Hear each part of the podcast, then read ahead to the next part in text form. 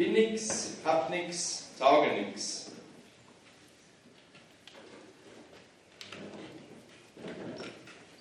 Ich weiß nicht, wie es euch geht, aber oft habe ich so Leute angeguckt, die wirklich was geleistet haben, die was konnten. Ich habe mir die Prediger angeschaut, die das wirklich ähm, vollmächtig Gottes Wort ausgeteilt haben und ich dann da und dachte, naja, was ist mit dir? War ein bisschen neidisch und habe mich dann auch so, naja, kann nichts, bin nichts, brauche nichts. Oder andere Menschen, die nicht als Prediger, sondern als, was weiß ich, Kfz-Mechaniker, Busfahrer dann an ihren Arbeitsplätzen so den Menschen gedient haben und ihnen von Jesus erzählt haben. Und ich dann da und dachte, naja, bin nichts, kann nichts, glaube nichts.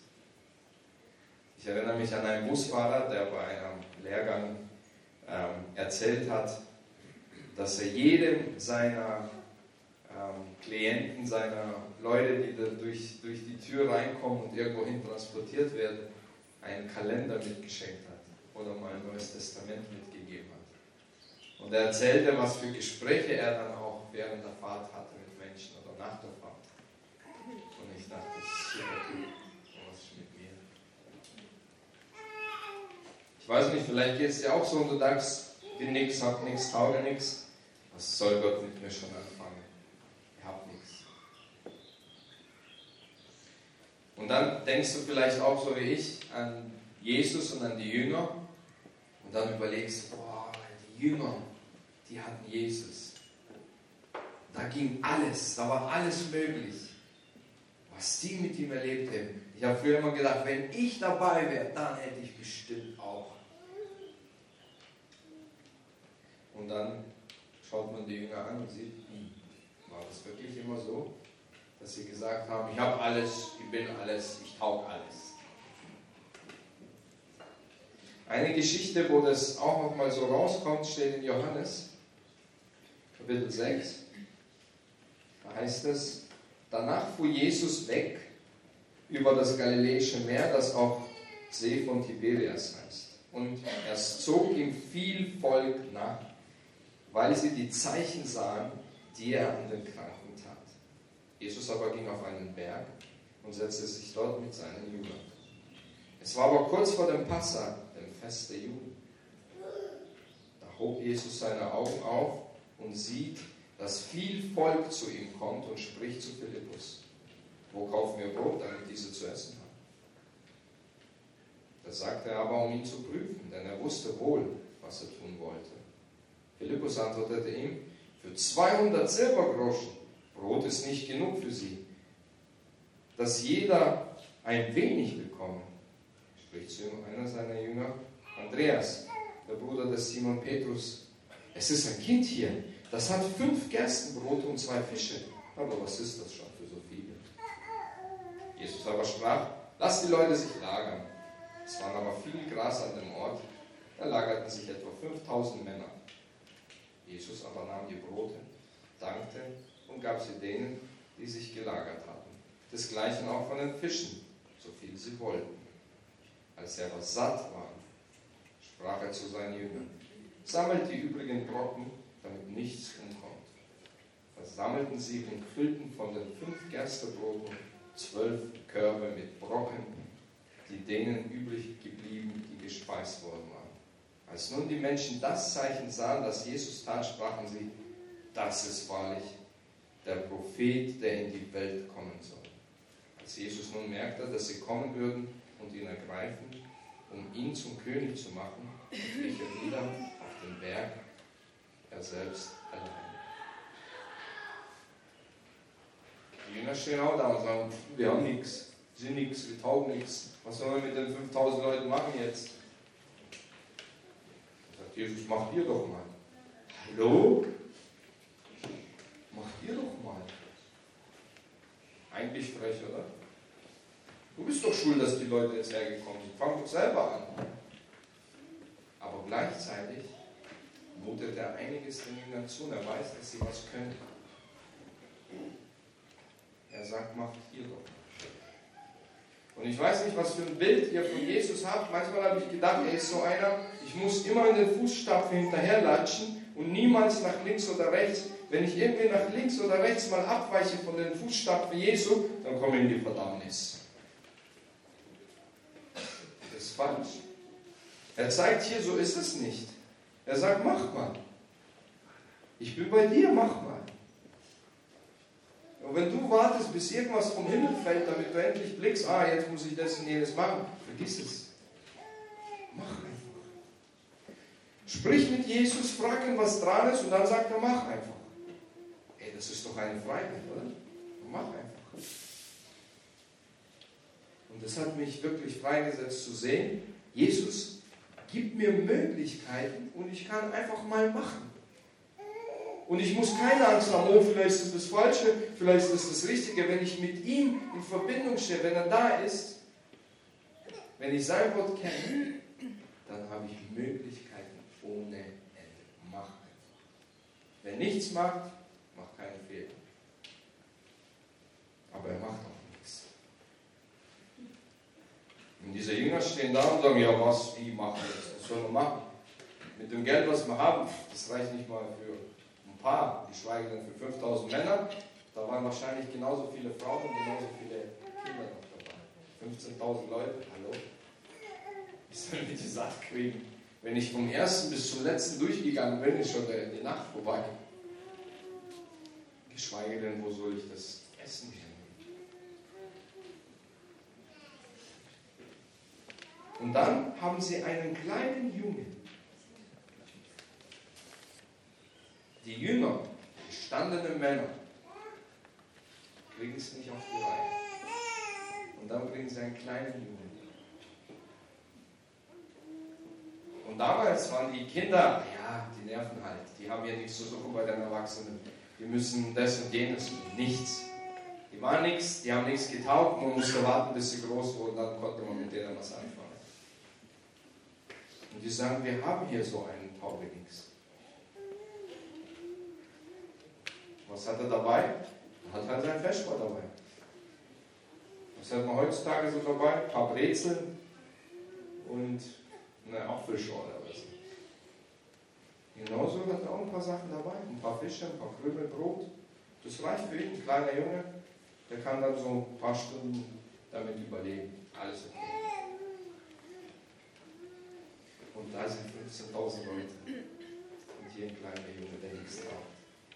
Und er, und das finde ich bemerkenswert, und da habe ich was von ihm gelernt, dieser kleine Junge, der nichts hat, das gerade mal so klein ist, dass es vielleicht für ihn reichen würde, er stellt das Jesus zur Verfügung. Das bisschen kleine, was er hat, stellt er Jesus zur Verfügung und rechnet mit Übernatürlichem. Wenn Jesus sagt, gib her, dann hat er bestimmt was Krasses damit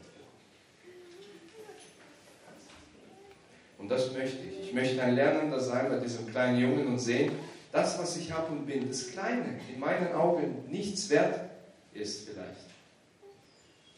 Das stelle ich Jesus zur Verfügung und rechne damit, was er daraus macht. Und das ist der erste Punkt, den können wir einblenden. Ja, das ist der zweite Punkt, können wir einblenden. Stell dich und was du hast Jesus zur Verfügung und rechne, rechne mit Übernatürlichem.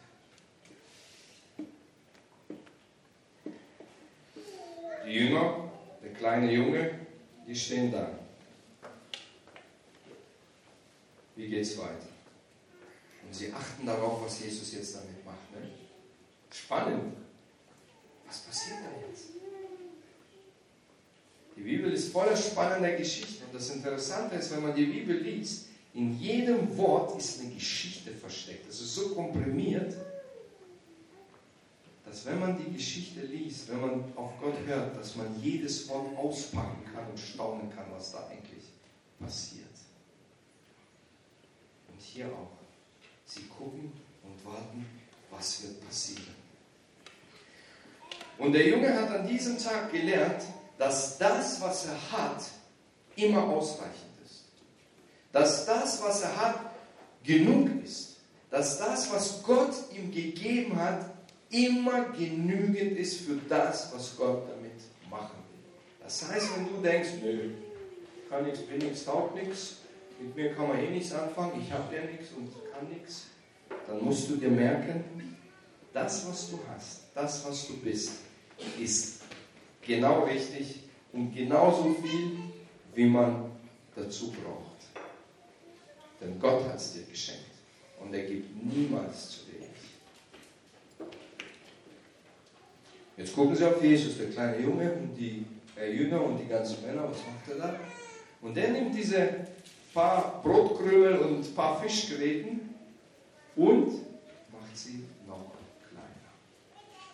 Er bricht das Brot und bricht die Fische in kleine Stückchen. Hey, das war doch schon wenig, das war doch schon nichts. Und er macht noch weniger daraus. Wieso? Interessant. Ich habe gedacht, vielleicht wollte er damit zeigen, hey, nicht, dass nachher dann so ein Angler dabei ist. Ich weiß nicht, ob ihr Angler kennt. Wer angelt von euch? Ein paar gibt es, ja. Das, das Beste sind ja nicht die Fische, die man fängt, sondern die Geschichten, die man nachher erzählt. Was für ein Fisch das dann, ne? kennt ihr, oder? So einen Fisch habe ich gefangen. Ja, und damit keiner dann kommt und sagt, ey, da war ein Junge, der hat einen VW-Bus voller Fische gehabt und im Anhänger waren alle Brote drin und dann wurden alle satt. Jesus macht es noch kleiner. Damit nicht wie der Fischangler dasteht und sagt, so einen Fisch habe ich gefangen. Und das hat die Leute so genervt, seine Freunde, weil er immer hier alle umgeschmissen hat mit den Fischen, die er gefangen hat, haben sie ihm die Hände zusammengebunden. Damit er nicht erzählt, wie groß der Fisch war. Genauso. Und was macht er? Ich habe letzte Woche einen Fisch gefangen, der hat so ein Auge gehabt. Jesus macht es noch kleiner. Damit niemand sagen kann, wahrscheinlich, schau mal, der hatte so einen Fisch gehabt. Jesus nimmt das Ganze, schaut zum Himmel, die Jünger schauen auch hoch. Was, würde, was ist denn durch den Kopf gegangen, habe ich mir überlegt. Die wissen ja, Jesus kann Dinge machen, die sind der Wahnsinn. Ja? Leute halt, Dämonen sind ausgefahren. Und jetzt schaut in den Himmel. Und die schauen auch in den Himmel. Wenn ich dann an der Stelle der Jünger wäre, hätte ich gedacht, jetzt gucken wir mal, jetzt fällt da eine Bäckerei runter und ein Pottwal und alle werden satt. Aber nichts passiert. Er schaut zum Himmel, dankt dem Vater für die paar Fischgräten und paar Brotkrümel und ist glücklich und dankbar dafür. Dankbarkeit. Das ist ein Stichwort, wo ich dachte, hm, das ist uns wichtig. Ich weiß nicht, wie dankbar du bist. Ich weiß nicht, vielleicht hast du dich mal gefragt, hm, wie werde ich glücklich? Wer hat sich schon mal gefragt, wie werde ich glücklich? Wer hat sich noch nie gefragt, wie werde ich glücklich? Und wer ist zu faul zum Strecken? Ah, jetzt kommen wir der Sache hin. Weil zwei haben sich gefragt, drei haben sie nicht gefragt und der Rest.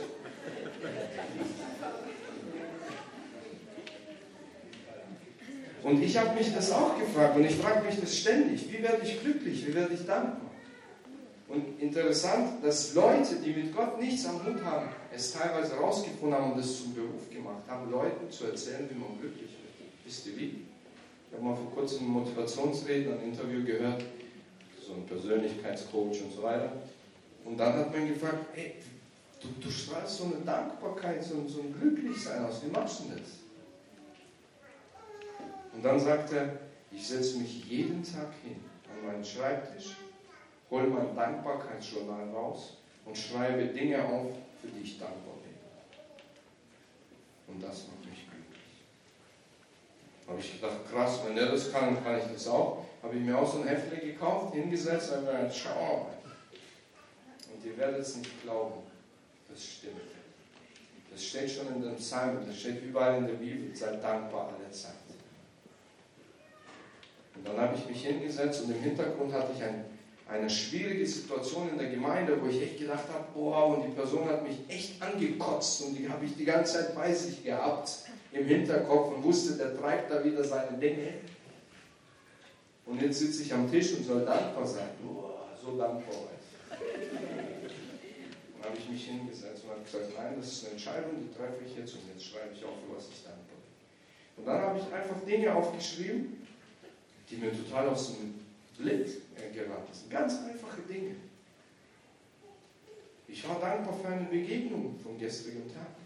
Ich war dankbar für meine Familie. Ich war dankbar für den kleinen Augenblick am frühen Morgen, als ich dann joggen war und was weiß ich, den Hasen drüber hoppeln gesehen habe. Ich gedacht, krass, ich habe einen Hasen gesehen. Ich war dankbar. Und wisst ihr, was danach passiert ist, als ich alles aufgeschrieben habe?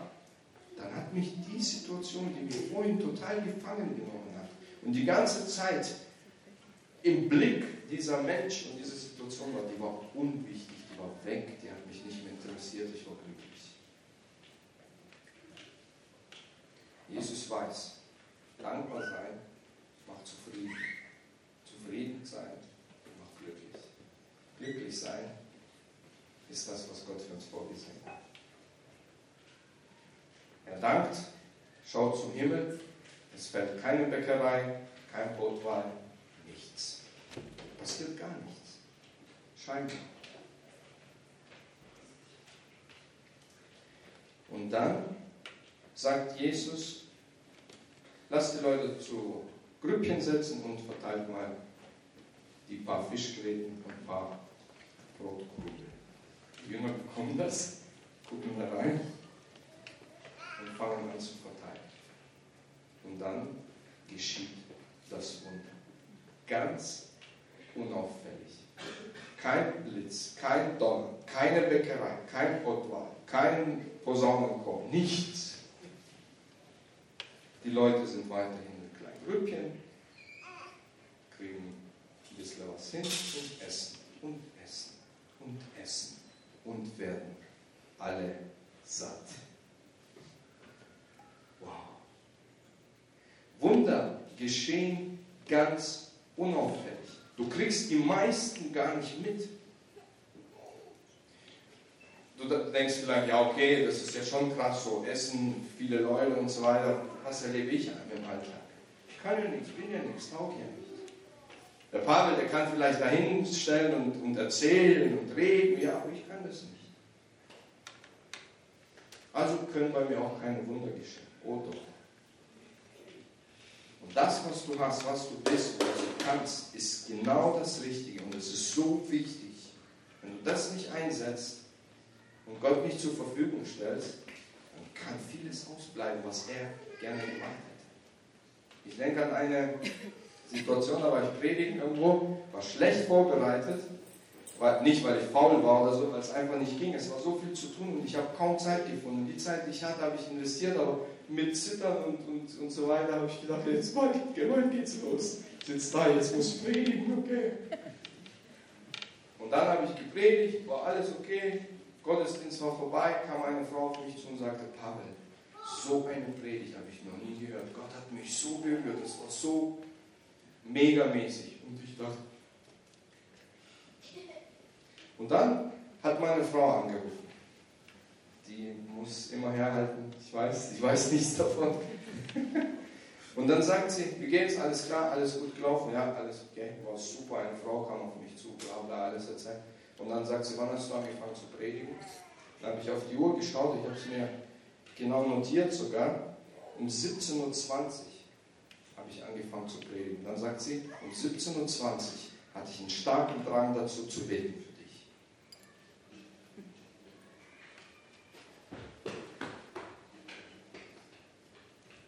Hat das jemand gewusst? Hätte sie es mir gesagt, hätte ich es auch nicht gewusst. Sie hat unauffällig das getan, was dran war und Gott hat dadurch Menschen.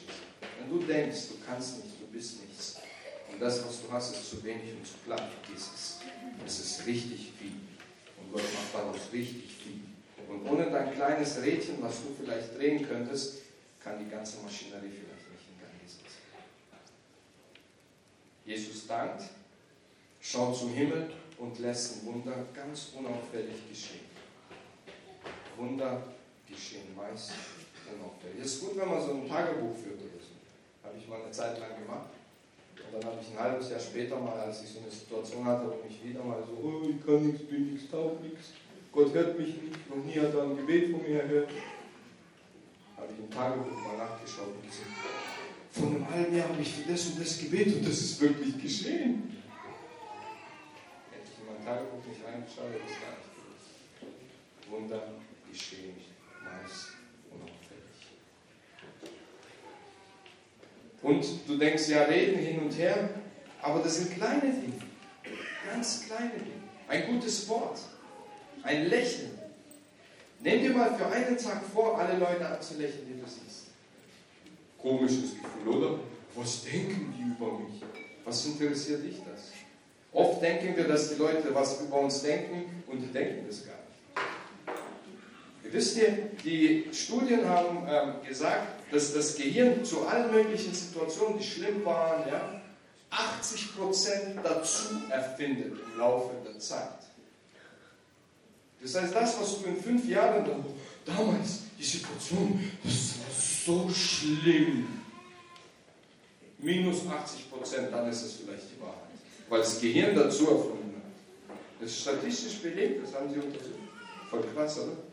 Das nächste Mal, wenn du denkst, wenn ich den jetzt anlächle, dann denkt er erstens, zweitens, drittens, fünftens, zehntens, acht Dinge weglegen. Vielleicht könnten zwei Dinge von denen, du gedacht hast, dass er denkt, passieren, und zwar die positiven.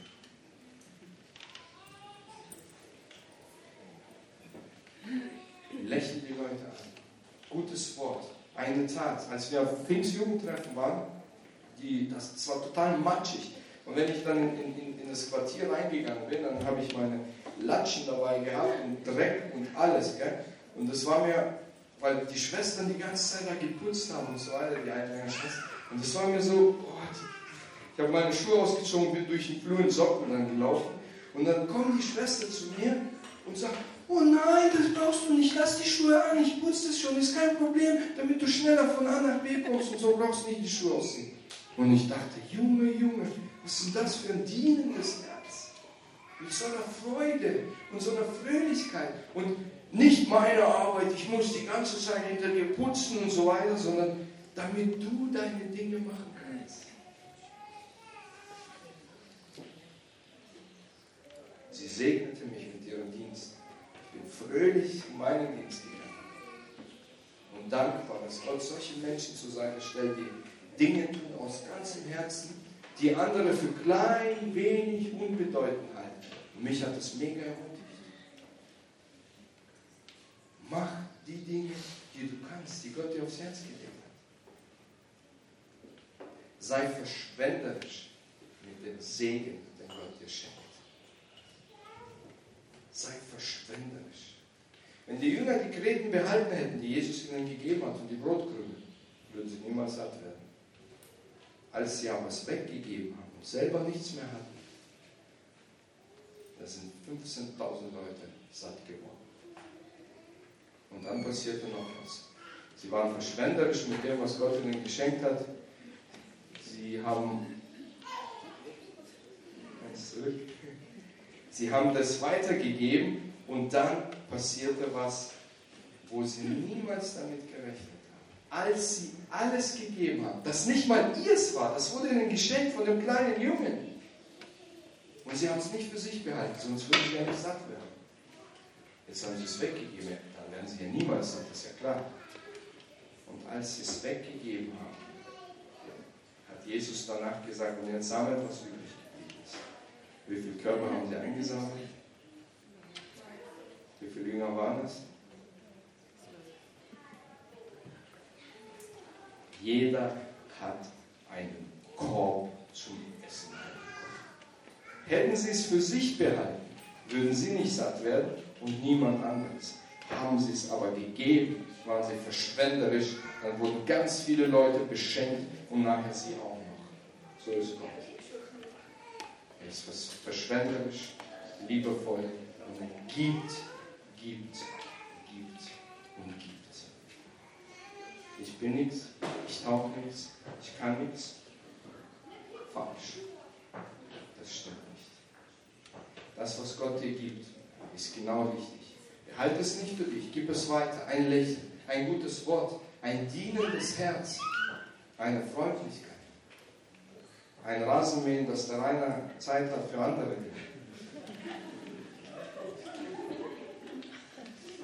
Und du wirst sehen, dass du danach selber beschenkt wirst. Manchmal sogar mehr als die anderen, denen du gedient und fröhlich die Arbeit gemacht hast. Ich möchte, dass du heute das mitnimmst. Und wenn deine Beziehung dein, zu Jesus oder dein, deine Einstellung die letzte Zeit vielleicht eingeschlafen ist, du hast gemerkt, das ist alles nichts und taugt nichts und ach und ich weiß auch nicht und so weiter und Gott heute dich anspricht und dir zeigt, hey, du bist mir wichtig. Es ist wichtig, dass ich mit dir unterwegs bin. Es ist wichtig, dass wir in Verbindung bleiben. Es ist wichtig, damit du weißt, was zu tun ist und dass du erlebst, wie großartig die Dinge sind, die ich für dich vorbereitet habe. Und er dir das heute ins Herz spricht, vielleicht zum zehnten Mal oder vielleicht zum ersten Mal, dann antworte doch. Sprich mit Jesus. Sag ihm das im Gebet. Mach deine Beziehung nochmal fest bei ihm. Sag Jesus, ich habe jetzt schon wieder woanders Fische und Brote gesucht, aber bei dir gibt es die besten. Ich möchte mit dir leben. Ich möchte von dir schauen. Und ich möchte das erleben, was du durch meine kleine Geschichte, die du mit mir vorhast, durchziehen willst. Und du wirst sehen, er wird es machen. Du wirst es nicht immer mit Bäckerei und Pottwall aus dem Himmel fallend erleben, mit Blitz und Donner, aber du kannst gewiss sein, dass vieles, vieles läuft im Hintergrund und Jesus hat dich dazu erwählt, dass du das entscheidende Rädchen dazu bist. Ich bete. Vater, danke dir, dass du uns liebst, dass du alles in deiner Hand hältst, dass du unser kleines Leben siehst, dass du die Gaben, die Dinge, die wir vielleicht für unbedeutend sehen, siehst. Und ich bitte dich, dass du jeden einzelnen von uns berührst und zeigst, dass wir wichtig sind, dass die Dinge, die du uns gegeben hast, genug, mehr als genug sind, dass dadurch viele, viele Menschen gesegnet. Schenk uns, dass wir verschwenderisch sind mit deinem Segen, mit dem, was du uns gibst. Und danke, dass du uns liebst und dass du uns in deiner Hand hältst. In deinem Namen, Jesus.